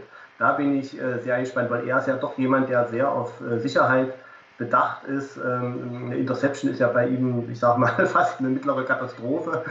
ähm, darum wollte er ja auch äh, haben, der ja da offensichtlich auch kein Game, also nicht der große Name ist oder schon ein größerer Name, aber kein Tom Brady und so, aber der relativ wenig Interception. Das scheint ihm sehr wichtig zu sein. Und da kann auch diese Episode mit Warner dass Warner das am Anfang so ein bisschen genervt hat, ähm, dass Trey Lance im Training, also er hat ja immer, er spielt ja immer den gegnerischen Quarterback für die Defense, ja, dass er da immer so vorsichtig war, ja, da, da dachte ich auch so, na, das wird doch jetzt nicht auch damit sicherlich zusammenhängen, weil Shanahan keine äh, Turnover mag, ja, gut, welcher Trainer mag die nicht, aber manchmal, wenn man fünf Touchdowns schmeißt und zwei Interception, dann ist es auch in Ordnung, ja, ähm, und jetzt ist das aber besser geworden, also ich bin auch sehr gespannt. Also das ist für mich eigentlich die richtig spannende Frage in der Offseason. Was kreiert äh, Shanahan um Trey Lance? Das werden wir jetzt äh, gegen Houston nicht sehen oder noch nicht viel davon, aber ich bin sehr gespannt, wie das, wie, wie Trey Lance in Week One äh, in der nächsten Saison äh, aufmarschiert. Da bin ich sehr gespannt. Das ist übrigens auch ein super Punkt. Also ich bin ja auch immer eher, ich glaube, das äh, hört man raus, der Shanahan ähm, Verfechter. Aber er hat diesen Quarterback gewollt. Ähm, es klingt immer wieder durch, dass ich glaube auch in Shannons Worten selbst klingt es durch und es wird nicht nur rein interpretiert, dass er damit eigentlich nochmal eine weitere Dimension in sein eh schon sehr unberechenbares Spiel bekommt. Das haben wir ja schon häufig thematisiert und das ist ja auch wirklich Fakt. Also jeder bei den 49ers, mit Ausnahme der Linemen, die ja nicht illegal, äh, illegible sind oder wie es heißt, äh, kann ja einen Lauf spielen, einen Screen annehmen oder eben auch mal tief angespielt werden. Siehe eben auch Karl Juszczyk da bei dem langen Pass, der leider nicht ankam. Äh, ja, jetzt ist er gefordert, dass er, er muss ja theoretisch Ideen im Kopf haben. Also ähm, kann ich mir auch gar nicht anders vorstellen, so Football verrückt wie er ist, wenn er sich äh, in der Saison Kyler Murray anguckt, zweimal, ähm, Jeff, äh, nicht Jeff Wilson, ne? Russell Wilson anschaut, dass er dann schon irgendwie im Kopf hat und immer mal auch denkt, ah, wenn ich den jetzt hätte, da würde ich dieses und jenes mitmachen. Äh, eigentlich muss da irgendwas explodieren in, in Zukunft. Aber eben wahrscheinlich nicht im Spiel gegen die Texans. Nicht so wie damals äh, Colin Kaepernick, äh, ich glaube, es war ein Monday Night Game gegen die Chicago Bears oder gegen die äh, Raiders, wo wir alle gedacht haben, oh Gott, jetzt mit Kaepernick und dann, äh, ich weiß es nicht mehr, 55 zu 0 gefühlt ging das Spiel aus. Ich glaube, es hat selten so viel Spaß gemacht, die 49ers zu gucken. Zumindest nach den Jahren davor. Ähm, ja, ähm, du hattest ja gesagt, ähm, und ich glaube, das hast du auch recht gut äh, thematisiert, obwohl du Lenz immer gefordert hast, äh, du würdest jetzt nicht, wenn es nicht sein muss, ihn in den letzten beiden Spielen bringen wollen. Ähm, ich glaube, deine Argumente sind eben auch ähm, nicht vorbereitet und wahrscheinlich dann jetzt auch der Druck zu groß. So nach dem Motto, was bringt das jetzt noch zwei Spiele vor Schluss? Ich habe tatsächlich ganz kurz im Kopf, da wusste ich noch nicht, dass Garoppolo ähm, nicht fit ist. Aber ich hatte halt das Spiel gesehen gegen die äh, Titans. Äh, mal nachgedacht, wann eigentlich äh, Mahomes Alex Smith abgelöst hat. Und das war ja auch zum Ende der Saison hin. Ähm, nun kam Mahomes natürlich aus drei, vier College-Jahren, die er voll durchgespielt hatte. Das, das fehlt Lenz ja auch. Ähm, mal schauen, ob es jetzt notgedrungen so kommt. Also gefordert hätte ich den Wechsel auch nicht. Äh, ganz gewundert hätte es mich irgendwie nicht, sagen wir es mal so, wenn es auch ohne Verletzung kommen würde. Äh, weil irgendwie im Moment alles so unberechenbar scheint. Aber ob ich es gut gefunden hätte, muss ich zugeben, weiß ich auch nicht. Ähm, ja.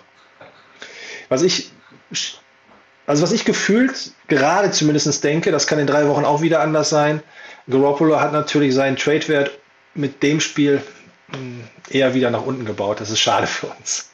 Oder glaubst du, dass dieses eine Spiel äh, bei den anderen Teams, die möglicherweise auf ihn ähm, schon schauen, ähm, gar keine Rolle spielt, dass Sie ihn also über einen längeren Zeitraum beurteilen würden.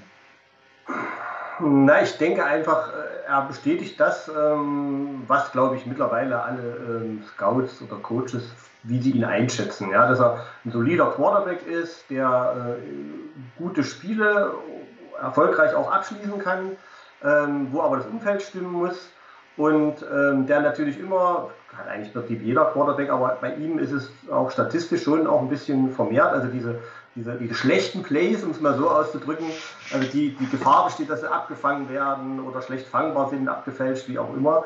Ähm, da hat er eben immer welche dabei. Und er spielt eigentlich relativ konstant äh, und hat eben manchmal äh, eine Defense vor sich, die das abfängt und manche, die können es eben nicht abfangen. Und dann kippt meistens leider äh, unser Spiel auch. Ähm, und ich glaube, dieser Eindruck, und, und er gibt dir in bestimmten Situationen nicht zusätzliche, so wie Tannehill. Ja, der rennt dann eben 23 Yards äh, zum Field Goal, zur Field Goal Reichweite. Ja, das würde man von Garoppolo jetzt eher nicht sehen. Das könnte ich mir nur wieder bei Lenz vorstellen. Und ich glaube, das ist ja auch der Punkt, äh, neben der Verletzungsanfälligkeit, die ich auch nur, ich sag mal, marginal für mich bewerte, weil da kann er auch im Prinzip nichts groß dafür, das ist manchmal eben einfach Pech. Ähm, aber er gibt dir natürlich in bestimmten Situationen nicht das, was, was, was du vielleicht noch brauchst, ja, um dich wieder mit dem Schopf aus dem, aus dem Sumpf zu ziehen. Und da glaube ich, ähm, das ist die Hoffnung auf Lenz, dass er dann eben, dass Lenz dann eben mal die, die Bombe rauswirft, die dann auch trifft, oder eben mal für 30 Yards nach vorne rennt und dort uns in eine viel Goal Reichweite bringt, die uns dann, dass wir dann gewinnen und nicht die anderen. Ähm, ich glaube, das ist so die Hoffnung, die man auch mit Lenz verbindet. Ähm, und Garoppolo, ich denke, der wird, ich bin sehr gespannt, wie er woanders spielt, in einem anderen Schema. Wenn es ein anderes Schema ist, da bin ich tatsächlich sehr gespannt drauf. Aber ich glaube, die Coaches und, und Scouts ordnen ihn jetzt nach den Jahren, die haben jetzt genug Filmmaterial, aus meiner Sicht, was man auch so liest in den ähm, äh, sozialen Medien und Artikeln, in diese Richtung ein. Dass er ein, ein, schon ein, ein höherwertiger Quarterback ist, der aber eben sozusagen nichts zusätzlich dir gibt, was du vielleicht brauchst, um den ganz großen Wurf zu machen. So ist ja ein bisschen so die Stimmung. Ja, also das denke ich halt auch. Wir haben eben auch noch mal kurz drüber gesprochen, über meinen vielleicht völlig abstrusen Vorschlag Mitte der Saison, auch in der Sendung mit dir, mit Aaron Rodgers. Aber das ist halt so ein Quarterback, ähm, der, ähm, ja, der kann, ich meine, der kann Schwächen kaschieren, der kann Spieler besser machen und äh, Garoppolo hat super gespielt. Ich glaube auch, dass man mit ihm einen Super Bowl gewinnen kann. Er ist für mich kein Super Bowl Verhinderer. Aber ähm, da nehmen wir mal doch einfach die Seahawks. Da läuft nichts und im dritten Viertel wird dann einfach Russell Wilson von alleine gelassen. Ich habe immer das Gefühl, die halten ihn zurück. Das macht jetzt übrigens Kingsbury auch mit Murray, wahrscheinlich auch eben wegen der Verletzungsgefahr, die ich bei Murray noch ein bisschen größer sehen würde als bei Wilson, weil den niemand zu packen kriegt. Und wenn irgendwann das Spiel gar nicht mehr läuft, ja, dann äh, schickst du halt vier Receiver tief und Wilson läuft dann mal 15 Yards. Und schon ne, ist es ganz anders. Und äh, Garoppolo ist halt eben ja, der marschiert mit der Mannschaft übers Feld, super, aber man hat eben auch gesehen, ähm, wenn er das auch sechs, sieben Spiele in Folge macht, man muss dann auch wieder mit so einem Spiel rechnen. Das haben andere Quarterbacks ja auch. Frizzini, erstmal schöne Grüße nach Carolina, wenn ich mich nicht vertue. Äh, oh ja. Hat sich auch noch mal gemeldet und äh, hat noch einen recht interessanten Aspekt angesprochen, von dem ich diesmal auch enttäuscht war. Ich habe es real life gesehen. Na, ich fasse es mal kurz zusammen. Also Kai Shannon wird mit Sicherheit nichts Überraschendes machen, weil äh, wer eben ne, mit, ich glaube, anderthalb Minuten auf der Uhr waren es und noch zwei, ähm, zwei Timeouts bei einer Führung von zehn Punkten, ähm, naja, in die Halbzeitpause geht. Äh, der hat eben auch keine, ja, von dem kann man nichts Überraschendes erwarten. Ähm, naja, vielleicht, wie hast du das gesehen? Ja. Ähm, Na, die, die Begründung war interessant, die er geliefert hat. Äh, da hat er ja klar gesagt, er wollte nicht noch ein Turnover produzieren. So, also das heißt ja zu Deutsch, ähm, was ich vorhin auch andeutete, Turnover sind ja für ihn sozusagen, äh, ja, also die, die darf es nicht geben eigentlich, ja, und, und, da, also für mich ist das indirekt natürlich äh, auch ein Misstrauens, äh, ich sage jetzt mal, Votum, also er hat gesehen, dass Jimmy, obwohl Jimmy ja statistisch gar nicht schlecht gespielt hat, er hat äh, ansonsten eine Completion-Rate über 70, ähm, also von den Yards her, gut, da hat viel Samuel auch äh, Yards after Catch, aber er hat über 300 Yards äh, bei sich stehen. Also eigentlich, und ohne die Turnover, äh, wäre das auch ein, gutes, sehr gutes Spiel gewesen. Ähm, aber wie gesagt, Shanahan ist, glaube ich, ich hatte ja auch diesen Artikel nochmal verlinkt, den ich vor einem Jahr geschrieben hatte, ungefähr, oder anderthalb Jahren, wo er sagte, äh, Garoppolo müsse jetzt mal auch lernen, ich sage mal überspitzt, äh, Secondaries zu lesen. Ja? Ähm, und ich glaube, das nervt äh, Shanahan auch. Und, und da kann er sich manchmal eben nicht so gut verstellen, sondern dann sagt er eben, er hat das deshalb nicht gemacht, weil er keine Turnover mehr produzieren wollte. Weil Jimmy eben zweimal, eben einmal eine Interception und einmal hätte er fast noch eine geworfen, wenn Evans den gefangen hätte. Ähm, und das ist ja auch eine Aussage eines Coaches, um es mal so auszudrücken. Das, ja. Ja. Ähm, also, wo du das auch ansprichst, ich meine, da kommt dann auch wieder so ein bisschen durch, ähm, Challenge sucht die Schuld nur bei anderen. Ich glaube, das ist vielleicht gar nicht so sehr, das ist eben auch das, was mal zum Guten thematisiert wurde. Shannon sagt, glaube ich, auch einfach mehr, was er denkt. Also ähm, er gibt es dann so preis. Man kann es vielleicht ein bisschen damit vergleichen, äh, wenn du beim Handball so 0 zu 5, 0 zu 6 Lauf hast, dann nehmen die Trainer auch gerne eine Art Auszeit. So nach dem Motto, sammelt euch mal. Und das war wahrscheinlich sein, äh, sein eben irgendwo auch nachvollziehbarer Gedanke. Ob es der richtige war, 80 Prozent von uns hätten es wahrscheinlich nicht gemacht. Äh, was ich nachvollziehen konnte, war, dass er erstmal gelaufen ist, um erstmal überhaupt nochmal einen First Down zu holen und nicht hinterher mit 1,15 auf der Uhr den Titans nochmal den Ball zu geben. Aber das ist, ja, also man hätte da auch ein bisschen fixer, glaube ich, spielen können und einfach dann eher mal einen 20-Yards-Pass einstreuen können und dann nochmal drüber nachdenken, ob man nicht doch noch drei Punkte holt. Äh, ja, also wirkte wirklich etwas komisch, ähm, aber es wird wahrscheinlich stimmen. Er hatte so, ähm, ja, von dem eher unsauberen Spiel von, Chen, äh, von Garoppolo, was ja bis zu der Interception in der Endzone wunderbar lief, äh, hatte er dann wahrscheinlich auch gedacht, nee, der muss sich sammeln, braucht eine Auszeit. Und dann hatte ich schon so das Gefühl, oh, das dauert lange in der zweiten Halbzeit, bis wir jetzt mal richtig wieder aufs Feld kommen. Und dann wirft er gleich die zweite Interception. Äh, ja, also gut. Vielleicht mal ganz kurz zur ersten Interception. Hast du es auch gelesen danach? George Kittle und Garoppolo haben gesagt, das war das einzig Richtige. Wenn ich George Kittle 1 zu 1 in der Endzone habe, dann werfe ich ihn an. Also das waren wörtlich die Worte von Garoppolo. Kittel hat jetzt nur gesagt, es wäre wohl richtig gewesen und nicht, nicht der Fehler von Jimmy. Da merkt man auch wieder, wie eng die Beziehung zwischen den beiden ist. Die, ähm, also Kittel stellt sich auch immer vor Garoppolo. Ähm, ja, mich hat die Aussage etwas verwundert. Also so nach dem Motto, wenn George Kittle 1 zu 1 steht, dann werfe ich ihn in der Endzone an. Gefühlt macht er seine Touchdowns nicht so. Also ähm, George Kittle kommt eher häufiger mit den Touchdowns, dass er in die Endzone reinläuft. Er hat schon ein paar in der Endzone gefangen. Ähm, ja. Ja, also habe ich auch sehr gewundert, weil ich sage mal, ähm, Kittel war ja in der eindeutig schlechteren Position und ähm, ja, also bei Jimmy hat man ja manchmal das, das Gefühl, dass er einfach schlichtweg äh, den, den, den, den, gegnerischen Spieler übersieht. So. Also ja. so, wenn man sich die Interception so, er übersieht ja die Linebacker öfters, ja, und auch hier hat er irgendwie dieses Matchup dann entweder falsch eingeschätzt ähm, auch die zwei, die Interception äh, ging ja auch, die andere ging ja auch auf Samuel, die fast äh, abgefangene auch auf Samuel. Natürlich macht es dann natürlich der ein oder andere Defense auch leichter, wenn solche Aussagen kommen, sich dann natürlich auf sowas zu konzentrieren. Ja? Also nach dem Motto, egal ob dann drei, fünf Leute dahinter sind, schmeiße ich immer dorthin. Ja? Das ist auch nicht, ähm, also mich hat diese Aussage auch etwas verwundert weil die Spielsituation gab es aus meiner Sicht äh, nicht her. Also auch für einen George Kittle nicht. Ja, ich glaube, also ähm, Greg Olson hatte die Route hier eingezeichnet, so nach dem Motto, Kittle soll antäuschen, dass er tiefer geht und sich dann wieder umdrehen. Ähm, das hat Garoppolo einfach erwartet und der blöde Verteidiger bleibt einfach stehen. So ähnlich wie beim Fußball, wenn du den in die Mitte lupfst und der Torwart da steht und den so aufnimmt, dann siehst du auch völlig bescheiden aus. Ähm, ist so ein bisschen zwiespaltig, wenn ich darüber nachdenke, weil ich ihn zuletzt ja auch häufig gelobt habe, dass er genau dieses Antizipieren macht und nicht darauf wartet, bis jemand frei ist. Aber da war es ja. auf jeden Fall zu viel des Guten und wenn man das reine Play sieht, eigentlich unverständlich, dass da der Ball hinkommt. Also, ja.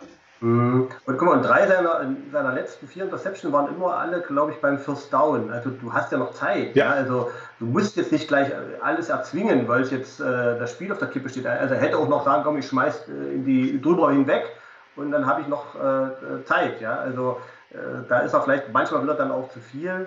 Ähm, vielleicht, ähm, aber wie gesagt, manchmal hat man in dem Eindruck, er übersieht einfach, er hat ein Play im Kopf, das will er umsetzen und übersieht in dem Moment aber äh, den Verteidiger, der dieses Play erahnt hat. Ja, also ich, ja, das ist. Ich muss äh, schmunzeln, weil das mache ich auf der Playstation auch.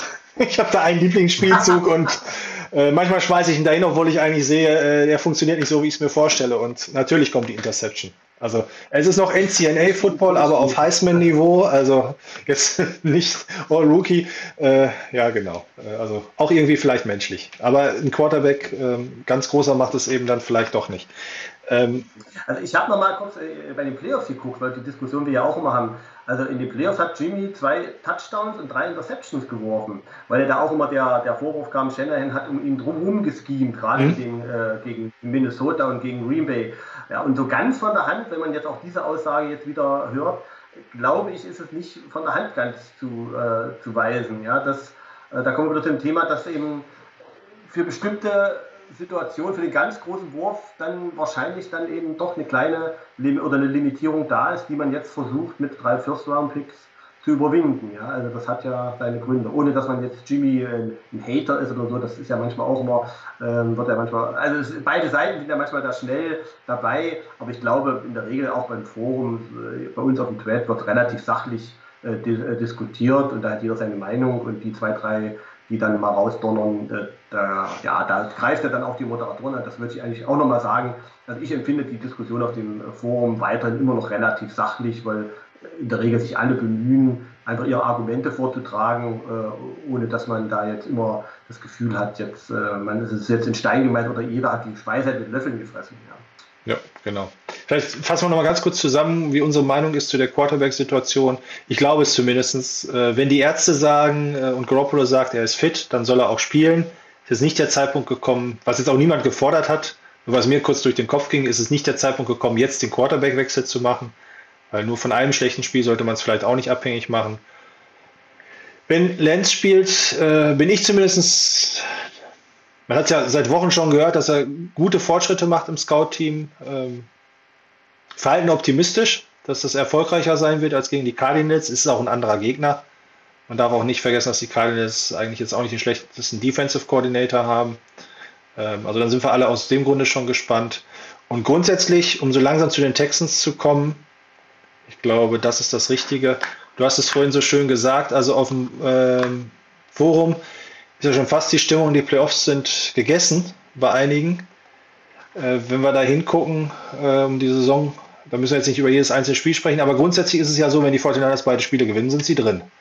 Und da sieht, und grundsätzlich, oder überhaupt, sieht Football Outsiders die Chancen noch bei, immer noch bei über 50 Prozent, obwohl sie massiv eingebrochen sind für die 49ers. Ähm, ja, das hast du mir eben auch so schön gesagt und das ist auch das Einzige, wo du drauf guckst, ne? Du meinst. Ich gucke nur auf uns, ja. ja. Ich, ich rechne nicht rum. Wir haben es in der Hand, das ist die beste Position, die man haben kann. Und es kommt nur auf uns an, auf keinen anderen. Es könnte ja sogar sein, dass die Rams ähm, in. Ah nee, schonen können sie nicht, weil sie ja sogar theoretisch noch um den Number One Seed spielen. Aber die Cardinals, ähm, also vielleicht ganz kurz auch ein Satz zu den Cardinals, weil wir das letzte Mal Kingsbury so gelobt haben. Es ist wieder diese Tendenz aus den Vorjahren. Also zum Ende der Saison hin äh, passiert da nicht mehr viel. Bin ich sehr gespannt, ob das so weitergeht. Wir wollen uns jetzt aber mit den Texans auseinandersetzen und ähm, daher wechsle ich nochmal kurz. Weil das ist auch klar, über die Rams dürfen wir heute noch nicht sprechen. Es muss erstmal das Spiel gegen die Texans gewonnen werden, weil äh, ja, sonst sehe es nicht so gut aus. Vorsichtig zu formulieren. Ziehen wir das mal etwas größer. Würde ich dich mal um eine mündliche Preview bitten. Die schriftliche hast du ja, glaube ich, noch nicht genau. gepostet. Genau. Nein, die schriftliche. Aber die, die, tatsächlich speist die sich ein bisschen aus dieser Geschichte hier. Also ich nehme da auch äh, mir relativ viel raus, wie man sieht. Ähm, ja, also ich sage mal, eigentlich ein ganz klares äh, Matchup für uns. Ja, man sieht, also ich, wenn man äh, die Comparison sieht, ähm, wo wir stehen, also die Points per Game sind wir dicke, die 16,5 macht Texas, Texans wir äh, 25, die Total Offense, ja, da sind die letzter, Rushing Offense sind sie letzter, Passing Offense sind sie 30. Ähm, ja, da sind wir immer vorne, immer fast unter den, immer unter den ersten 15. Dann nochmal in der Defense einfach mal schauen, da sind die 30. bei den Total äh, Yards pro Spiel. Rushing Defense hat man vorhin, ja, also 141 lassen die pro Spiel zu. Also man kann die überrennen, ja, das geht tatsächlich. Ähm, die Passing Defense ist äh, ein bisschen besser, ja, also, aber auch nicht die Creme de la Creme. Äh, bei Sex äh, sind wir besser, aber, und das ist, da muss man eben wirklich aufpassen, da kommen wir wieder ins Spiel, ja. Thema äh, Garoppolo ein bisschen. Interceptions, ja, da sind sie dicke da. Also das hat ja auch äh, die Chargers gekillt. Ähm, also da sind sie mit 16 vorne dabei. Ja, und da tun wir uns ja schwer. Ne? Und äh, auch bei den Turnover äh, Differential äh, sind wir jetzt zurückgefallen etwas ähm, und die stehen da eigentlich ganz gut da. Also das können sie offensichtlich, ja, Bälle abfangen, Turnover produzieren. Ähm, und da, wie gesagt, das Spiel liegt in unserer Hand, aber Guten wie im Schlechten. Also wir sollten uns mit Turnovers zurückhalten, weil das hat äh, die gekillt. Und ich glaube, das wird, äh, hat die Chargers gekillt. Und David Mills äh, hat jetzt äh, zwei Spiele gewonnen, hat jetzt auch eine Completion Rate von über 70 Prozent gehabt. Also der spielt ordentliche Spiele mittlerweile. Also man merkt auch, auch also das ist auch so ein Rookie, ein Drittrunden-Pick, der sich entwickelt hat, auch aufgrund der Spielerfahrung. Äh, und ich glaube, der geht da mit relativ großem Selbstbewusstsein jetzt in dieses Spiel. Äh, er kann auch weit werfen. Äh, die rechte Seite wirft er sehr gerne auch über 20, 30 Yards. Ähm, also ich denke, das ist jetzt keine Laufkundschaft. Die sind jetzt gerade so ein bisschen, wo die sich nochmal zum Ende der, der, Saison noch ein bisschen präsentieren und zeigen wollen. Und Mills will natürlich auch wahrscheinlich Starter nächstes Jahr sein. Und jedes super Spiel, was er abliefert, ähm, bringt ihn in diese Position. Mit Watson weiß man ja nicht, was da wird. Also ich denke, ähm, wie gesagt, wir haben es in der Hand. Wir sind nominell und auch personell stärker. Aber wie gesagt, die kommen gerade so aus ein bisschen einem Sieghype. Und wir kommen so ein bisschen mit Unruhe, ja, Niederlage, dann auch ein bisschen Unruhe von außen. Da hatte ich ja schon mit John Lynch, jetzt ohne das überzubewerten, aber das bringt natürlich auch Presselandschaft. Dann jetzt die Verletzung, die auch so ein bisschen drei Tage später, die berühmte Wasserflasche.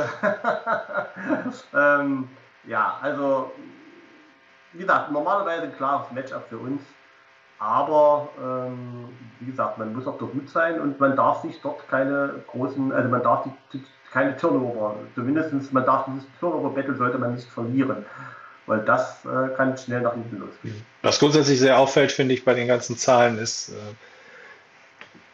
also wenn Mitchell spielt, obwohl er gefühlt nur die Hälfte der Saison gespielt hat, äh, ja, also so einen richtigen, ähm, stabilen ähm, Rusher haben die noch nicht gefunden, die, die Texans. Und äh, Brandon Cooks mit 80 Receptions ist natürlich ähm, ja, die Hauptanspielstation schlechthin. Während eben die 49ers mit Samuel Kittle und Ayuk da äh, schon wesentlich breiter aufgestellt sind. Aber da haben wir auch nicht unbedingt die besten Erfahrungen mitgemacht, wenn der Gegner theoretisch nur einen, also gefühlt nur einen Wide Receiver hat. Ähm, ja. Also ich bin auch sehr überrascht von Davis Mills, ähm, dass er da so gut zurechtkommt ich gebe es zu, vielleicht hört er uns ja zu, schaut uns zu. Ähm, Niner hat ihn ja eh als Quarterback gefordert, weil auch, weil er ja von der Stanford-Uni kommt, ich habe es eher ein bisschen belächelt, weil ich gedacht habe, naja, also ähm, College ist das eine, NFL ist das andere und ich habe es nicht so gesehen, dass er so NFL-ready wäre.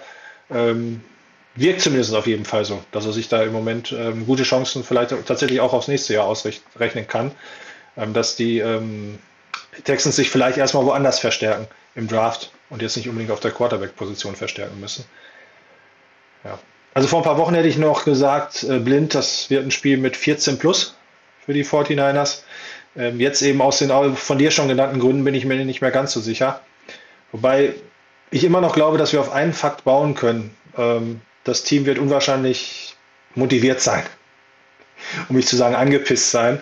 Und meistens, gerade mit solchen Spielern wie Kittel, ähm, bringt das dann ja auch eher was Positives. Und so dass, also selbst mit Trey Lance als Quarterback, ich uns da als äh, Favorit sehe. Ähm. Also ich denke, so würde ich wahrscheinlich auch an Shanahan denken. Wenn du Lance bringen musst, dann bring ihn jetzt gegen diese Houston-Mannschaft. Da hast du mal so zwei Rookie-Quarterbacks. Ähm, da kann dir Lance vielleicht sogar noch ein bisschen was geben, was die nicht so erwarten können. Ja? Ähm, und lass äh, Jimmy deinen Daumen richtig auskurieren. Ähm, ich meine, ist ja doch was gerissen. Äh, und dann hast du ihn gegen die Rams vielleicht wieder. Ähm, und das, also so würde ich wahrscheinlich als Coach äh, denken, würde sagen, äh, bei Jimmy, man muss ihn da vielleicht auch ein bisschen vor sich selbst schützen. Dann lasse ich jetzt Lance spielen gegen diese Truppe, die man eigentlich mit einer Normalform besiegen muss. Ähm, und ähm, ja, dann pusht das vielleicht nochmal alle ein bisschen und Jimmy kann dann gegen die Rams wieder übernehmen. Ähm, oder es Blanche spielt so gut, dass dann die Diskussion richtig im Gang ist. ja, also es ist schwierig, ähm, aber ich glaube, ich als Coach würde Jimmy sagen, komm, kuriere da deinen Daumen aus äh, und wir lassen Lance starten. Ähm, mit einer normalen äh, Form müssten wir die Truppe äh, besiegen. Ja.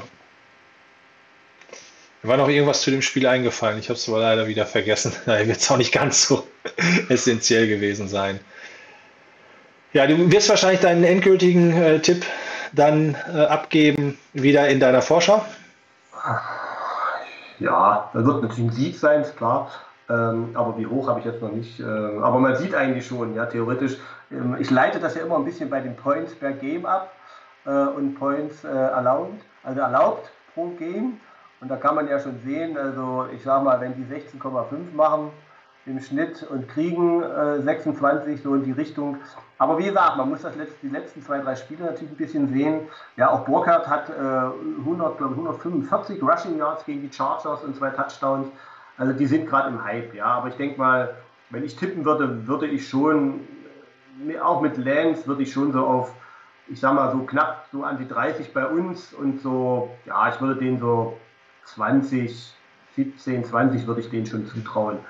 Also ich sehe uns schon so mit äh, ein, zwei, also zwei Scores. Ein, unter normalen Umständen müssten wir mit zwei Scores vorne liegen. Ja.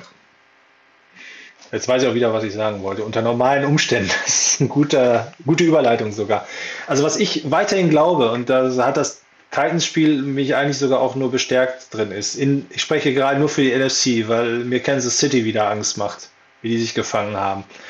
Aber äh, in der NFC, wenn die 49ers es schaffen, fehlerfrei zu spielen, dann können sie jeden schlagen. Also da bin ich mir ziemlich sicher. Und das ist natürlich ein Spiel, wo sie sich auch, wo sie mit breiter Brust reingehen müssen, das auch machen werden und deshalb im Normalfall zehn oder sogar mehr Punkte Vorsprung sehe ich da auch. Ähm, ich gehe aber nicht so rein, wie ich es halt vor drei Wochen noch gemacht hätte, wo ich gesagt hätte, ja gut, gegen die Titans äh, da musst du jetzt überhaupt nicht mit Herzklopfen reinschalten. Das wird schon ein Selbstläufer. Also dafür äh, eben haben die Titans sich sehr gut entwickelt. Also sind die so ein bisschen auf dem aufsteigenden, äh, Entschuldigung, gegen die Texans so, sind die ein bisschen auf dem aufsteigenden Ast und die 49ers haben gerade eben auch eine schwierige Situation. Ähm, ja, aber das ist mein Tipp und auch wieder, wie gesagt, würde ich auch nochmal mitgeben, der Glaube ans Team. Ich wüsste jetzt wirklich nicht, wenn wir wirklich, wenn wir äh, eben ziemlich turnoverfrei sind, uns keine dummen Strafen kassieren, wir nicht neue Strafen kennenlernen, wie diese Strafe da gegen Trent Williams, wo ich dachte, ja gut, dann heben sich zwei Strafen aus, weil der eine macht ja ein Free Play raus und es wurden minus 15 Yards für die 49ers. Äh, dann ähm, eben haben sie, also dann können für mich Buccaneers kommen oder Rams oder auch die Packers. Also da will ich dann nicht von vornherein sagen, dass, dass die Niners das, da keine Chance haben werden. Deshalb in die Playoffs reinkommen, das ist jetzt erstmal das erste Ziel. Und dann sieht man sowieso Step by Step alles weitere und äh, da sehe ich uns in der NFC dann eben wirklich mit den gleichen Chancen wie alle anderen auch. Und dafür muss ein Sieg einfach her. Wir glauben beide dran und mit diesen Worten wollen wir uns von euch verabschieden. Ja, wünschen euch, dass ihr gut in das neue Jahr reinkommt. Die meisten müssen ja vielleicht auch jetzt nicht mehr arbeiten, schon mal ein schönes langes Wochenende und dann Sonntag äh, ein schönes Spiel dass das neue Jahr besser beginnt, als das alte endet. Danke dir, Thomas. Und, und euch allen wünsche ich dann noch guten Rutsch. viel Spaß und Tschüss bis zur nächsten Ausgabe im neuen Jahr.